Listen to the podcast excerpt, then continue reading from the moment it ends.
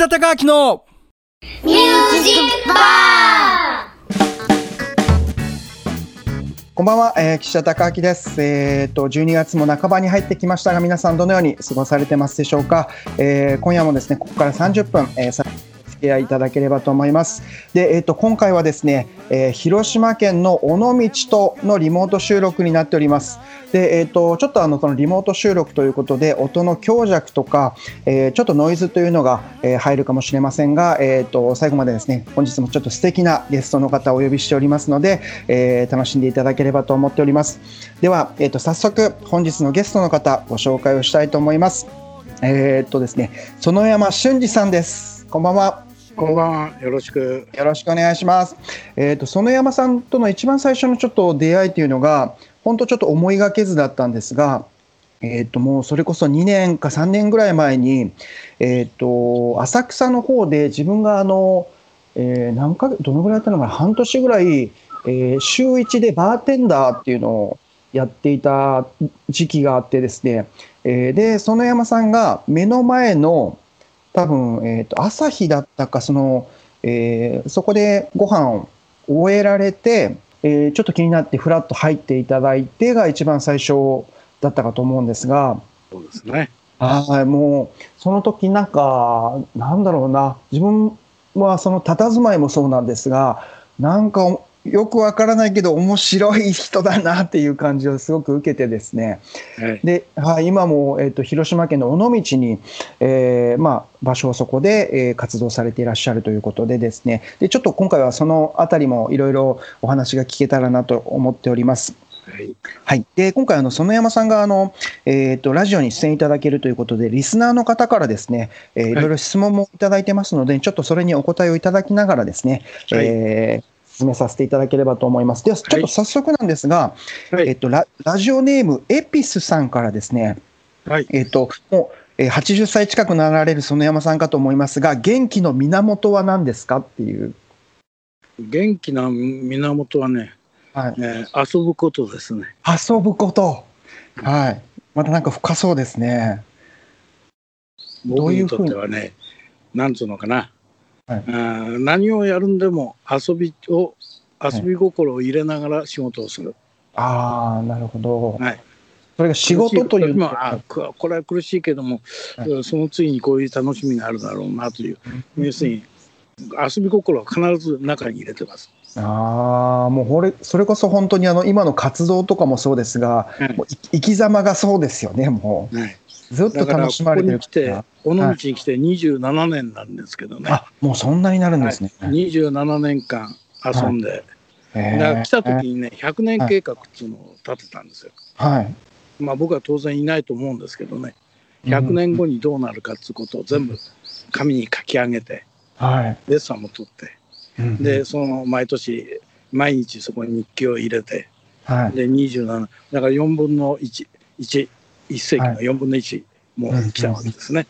うーん。もうじゃあもちろん園山さん自身も今の場所っていうのですが、えーとうん。その後、えーとこれから若い人たちに向けてっていうのももちろん考えながらのその100年です。よね。あのだから今ここにはあー、僕がやってきて22軒、はい、あの古民家をね改造して、お店やなんかに全部なってるんですよ。うんうんうん。そこには若い人が一人ずつあるいは二人ねいて、はい。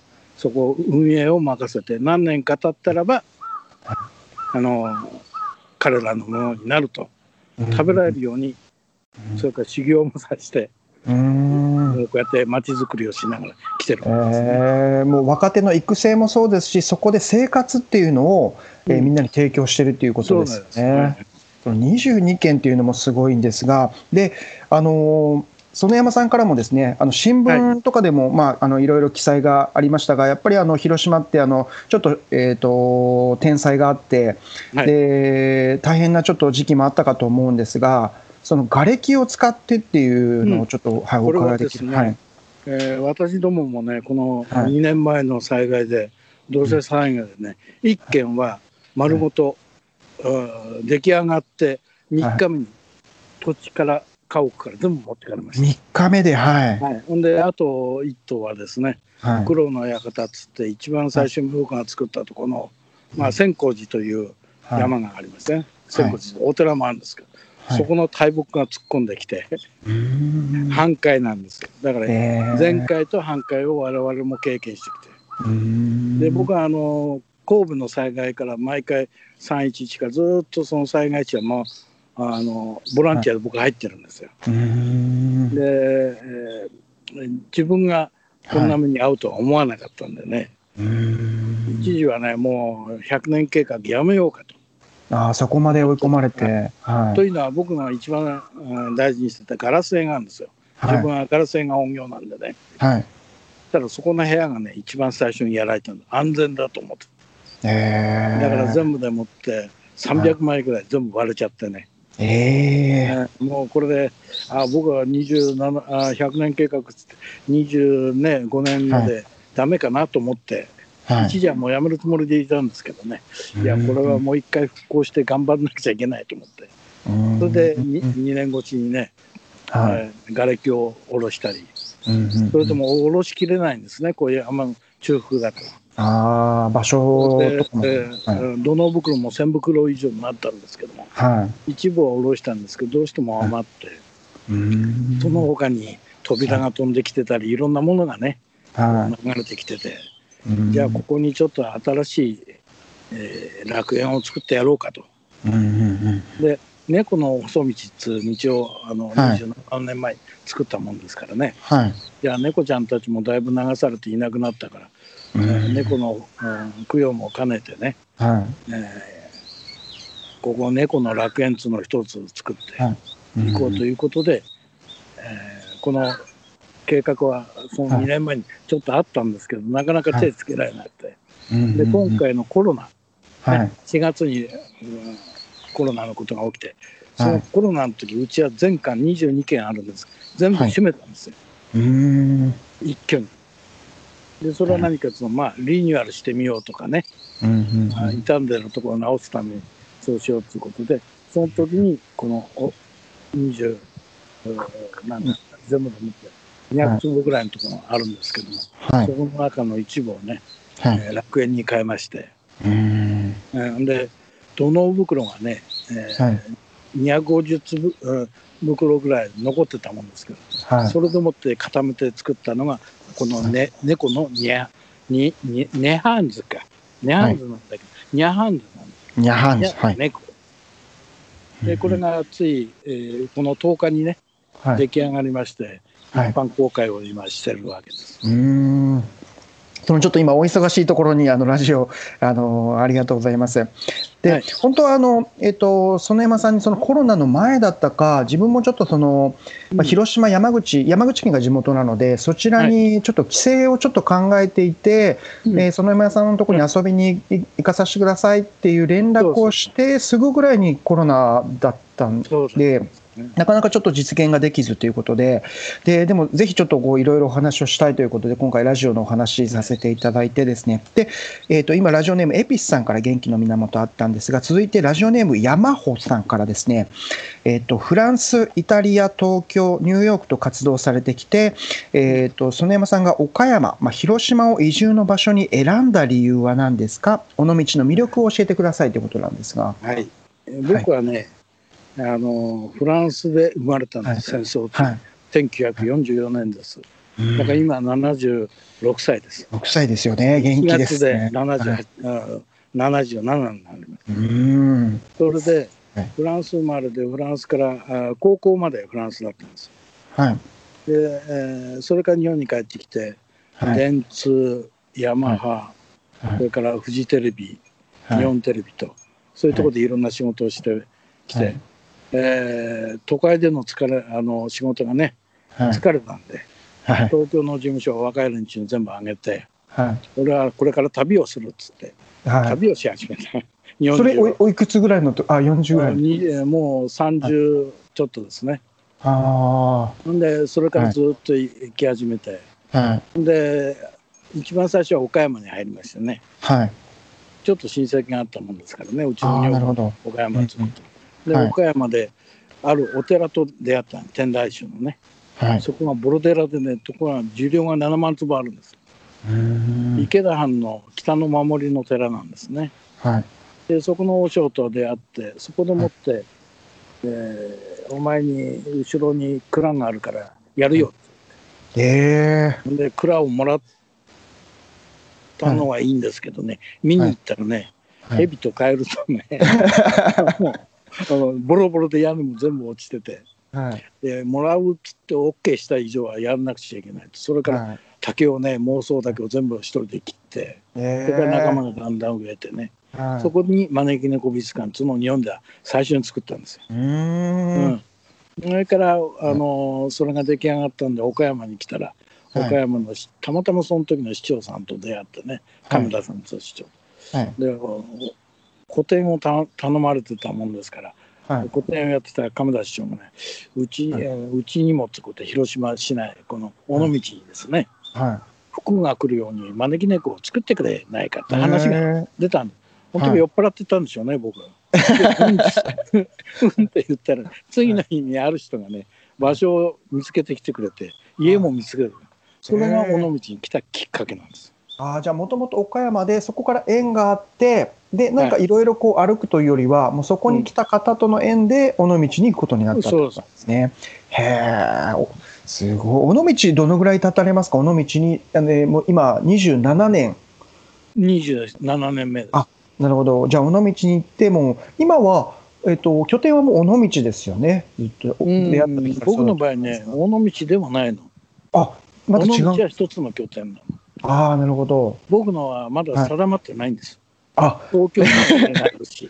すごい。77歳に近くになって、まだあの拠点がどこかっていう、まあでもうんいろんなところを多分こう、はい。一つはね、はい。お寺の仕事もしてるんですよ。あ、そうなんですね。ど、うんどういう？で、これはね、お寺の天井絵を描いてるの、豪天井。ええ以上とかね、はい。そういうものを書いているもんですから、寺を歩いて回ってるんですね。で一番最初は天台宗を回りましてね、はい。天台宗は3000軒ぐらいあるんですけども、それはは全部網羅して、い。ええそれからあとは今、日蓮宗をはい。歩いて、650ぐらい歩いて、天井に絵を描いたりね、ええそれから奉納、猫のあ絵を奉納してるんですよ。うーん。これは、ああの比叡山に文献が残ってましてね、はい。日本に仏あの仏教が流行ったのは、はい。ね、こんだけ広まったのは、はい猫のおかげだというお話なんですよ。これはあの聖徳太子がね、はい。仏典をあ持ってこいって命令があって、うんうん遣唐使がね中国から仏典をたくさん持って帰るんですよ。うんうんうんその時、まあ、今と違って小舟ですよね。はい何千貫っていっぱい何艘の船で積んで帰ってくるんですけども、はい船底に入れておくとネズミがねはい。あの仏典を食べちゃうんですよかじって。海苔と和紙でできてるから。ああ、なるほでそれど。を守るためにはい。猫を入れて飼い猫を入れてきたっていうお話があって、そのん。猫ちゃんのために日本に仏典がたくさん無事について、はいあの仏教がこんだけあるよというお話だった。ええそういうことでそのお寺の復興のためにね、そこに招き猫美術館を作り出してね、ええそれで復興がなったんですよ。うーん。その後縁があってこうやって、まああの天井絵も描いてたこともあるんですけどね、はいあち。らこちらに今、あお寺の天井にはい。描いてます。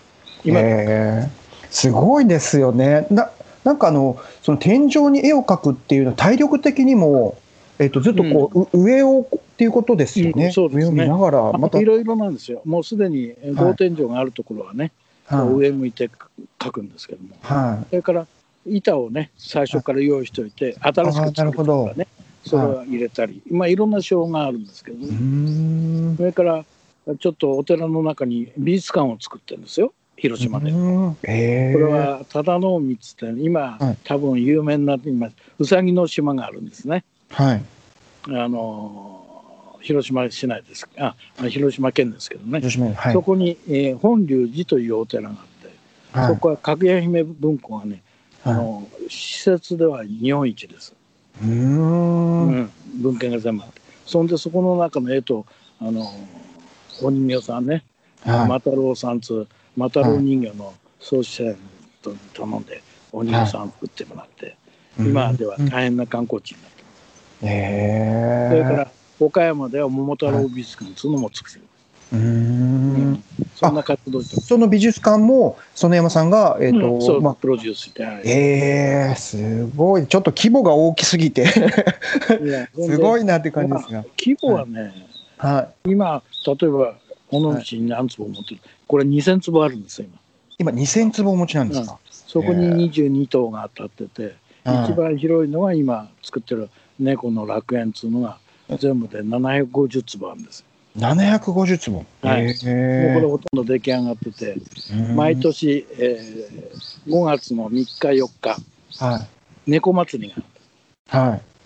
でそこはまあ猫をね、はい。えー猫をベースに人たちがね、はい。最低ひげつけないとどこの店も入れないんです。えー、あの多分あの SNS とかに上がっていらっしゃる顔のペイントしてるのが多分そうです。よね。そうそう多分それうん。はい。でゆるキャラはダメなんですあゆるキャラはダメなんです。ゆるキャラはねはい。毎年バージョンアップしてるんですよ、お金をかけすぎてあへでほらこう、はいメイクをしてえ。いろんなおっぽをつけたりね、はい。耳をつけたりアクセサリーをつけてはい変装してくるもんだから、だんだんだんだん来れる人と来れない人が出てきちゃああなるほど。うでうちはもう本当に顔のメイクだけうんうんうんうん。でこれはメイクは僕らがあー自分でできるとこと、はい。プロのメメイクする人がいてしてくれる場合と、はい。ご本人、うん観光客自分たちでする場合もあるんですよ。それから UFJ のプロが来てね綺麗にしてくれる、でカフェからバーからいろんなものが出て、えまあー、2日間で大体今までもう 7, 7年目なんですけども、はい。うん、そうですね。今2 3 0人ええー、すごいこ。れも尾道市とやってるわけじゃなくて我々のこのイーハート部だけでやあってる、そうなんですね。それでその規模なんですね。、はいやー、すごい。うん、それこそあのさっき、楽しんでもらうというねそうですよね。さっきのあの元気の源の遊び心、遊ぶっていう、それが本当にあのまた実現されてる一つですよねうん。すごいな。えーラジオネーム山穂さんからいただきまし石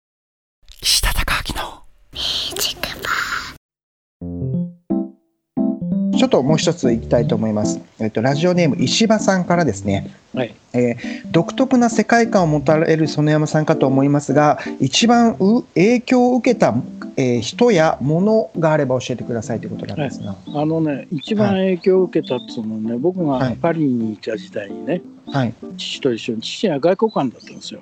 ああなるほど。で父はあのいろんなあのユダヤ人を逃がすねはい。あのパスポートを出すそれのお手伝いをしてた人なんですけどはい。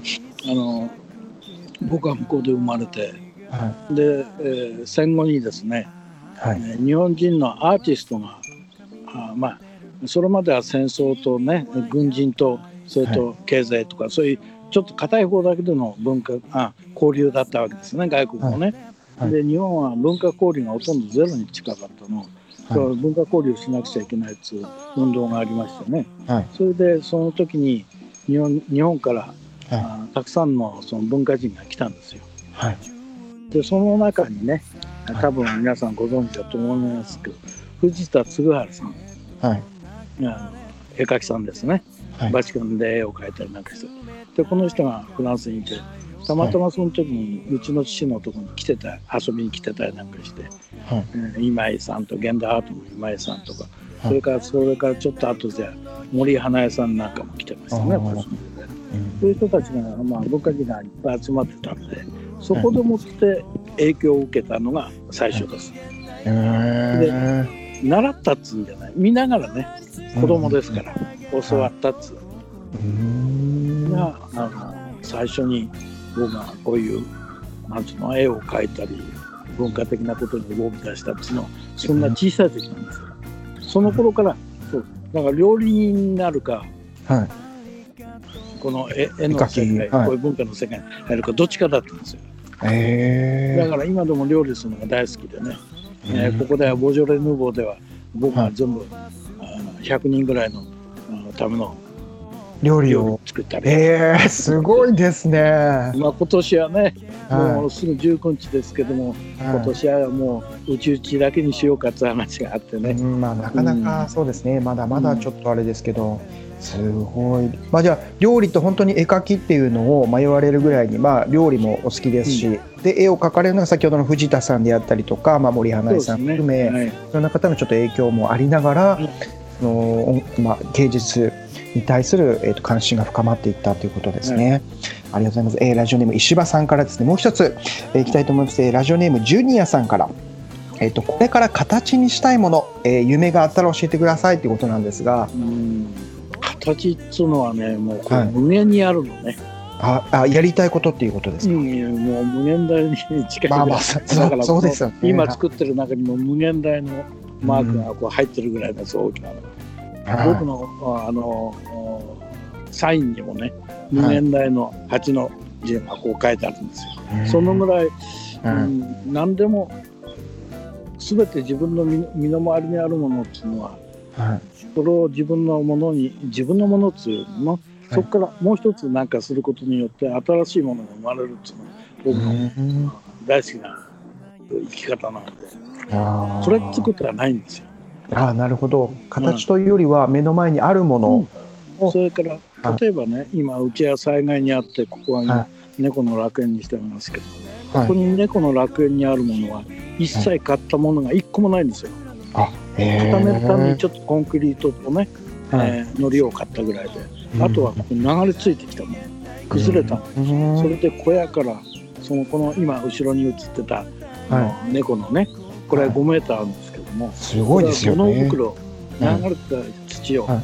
捨てるとこがないんで、はで土の袋で固めて、い、へえはい。すごいもうあるものをですね。うん、だから今今思うに、えー僕は災害ずっと全部回って、ボランティアで回ってたんですけれどもはい。その自分が災害に遭わなかった時はい。は考え方がちょっと違ってたのね。みんなどうやって汚れたものをすぐ捨てちゃうとか。うんね。そう皆さんがこうトラックで運んでてもったいないなぐらいに思ってたんだけども大変だな、いざ自分のとこが災害にあったらはい。いやこれはこうっつってこれを持ってってそのまま捨てられちゃうのなんか嫌だなと思って拾,、はい。拾い直して洗ってきれいにして、柱ももう一回磨き直して作って家が建ってるんですよ。うんうんうん。全部ここでそう。いう、まあ、一つのそういうなんていうのかな。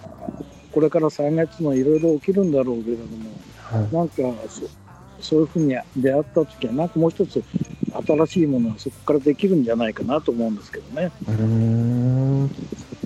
でそれを今も形にされてるっていうことですよね。はい。それがでもまたすごいなんかやはりあの災害があるとなかなか大変で今言われたように、えー、と何かこう除去をするっていう考えになりそうだけども、あるものを、えーともう一度生かしてそれを今、アートにされているっていう。うん。でそのもう一度生かすっていうのはねはい。これはもう大変なことなんですよ。うん労力は倍かかるしね。うんそうですね。だけども出来上がった時の感動はもう皆さん全然別なもんでね。うん。えうん自分じゃあ自分のとこに落ちてた瓦もこうやって使ってみようかとかね。うん。やっぱそういう形がちょっと今何人もの方がねそう言ってらっしゃる方あ多少はあー皆さんのねお力になれたかなと思っていやーもう多分その園山さんの、えっと、姿を見て、えっと、そういう行動力を見てあじゃあこういう方法もあるんだなっていうのをこう指針としてできたということですね。うん。はいいやー素晴らしいですよね。もうあのちょっとまあコロナでなかなかこう実現ができてなかったんですが、自分もいつかいつかちょっとその尾道園山さんのいらっしゃる時にちょっと遊びに行きたいなと伺いたいなとちょっとずっと思っているのでね実現できたらなと思いますので、その際はちょっとよろしくお願いします。そんでねここはね、今えー22棟はい全部使えるところがあってそれぞれ部屋がありますからね、はい。で行くんちでもお泊まりくださいあ本当ですか。ねありがとうござい無料ます。ですからうちはあありがとうございます。でちょっとは必ず僕がね、はい。料理をしますんで、あそれからこもあただ泊まる方はねはい。いや約束が一つだけ朝、あはい。掃除をねはい。1時間だけお手伝いして。ああとはあもう10はい。何日いても皆さん結構ですから。え僕のとこ電話入れてえね、はい。関口さんの方をこう、はい。そちらをねはい。あのなんていうのかな。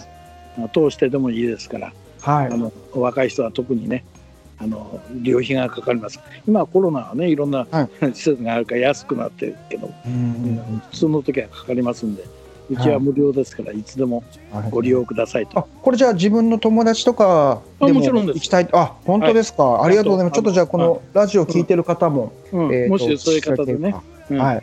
でただいろんな方が止め止めてますんで、はい。あの急にね明日とか、ね。今日とか言うと困るんで、ちょっと前もってね。事前にですよね、はい、事前に連絡をして。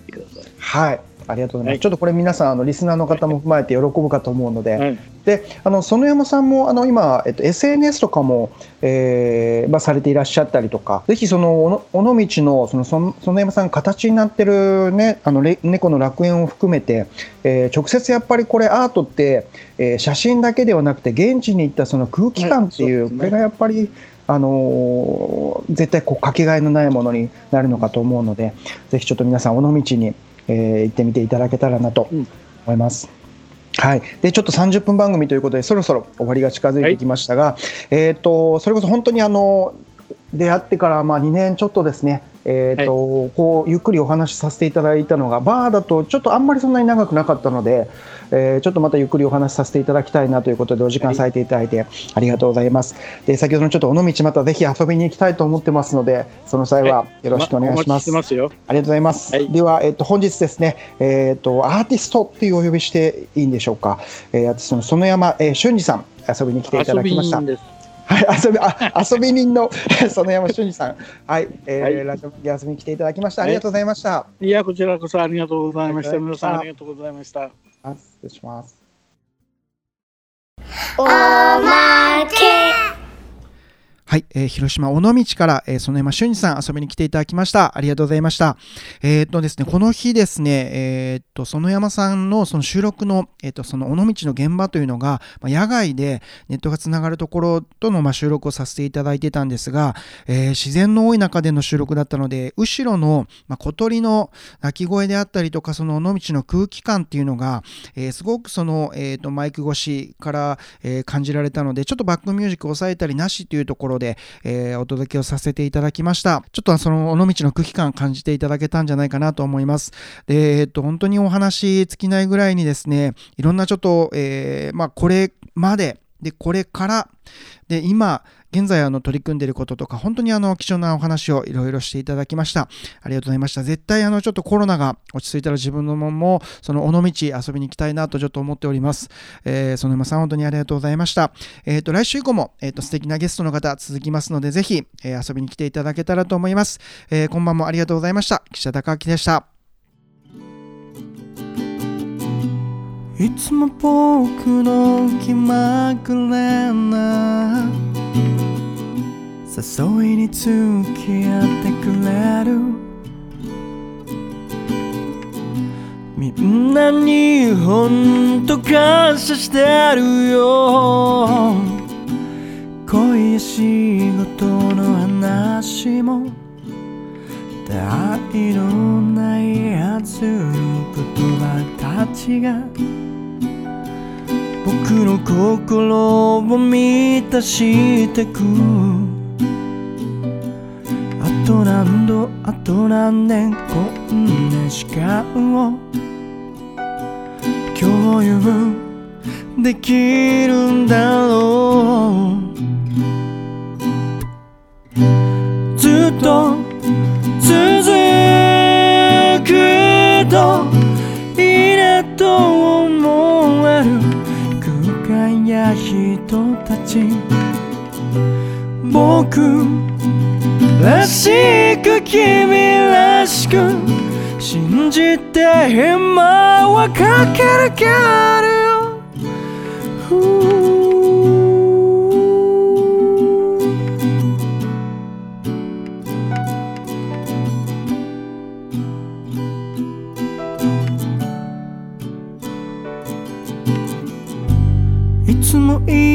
コーヒーショップ。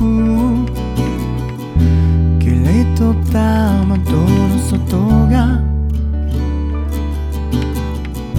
ごくごくと夏の終わりを。教えてくなる。あの時あ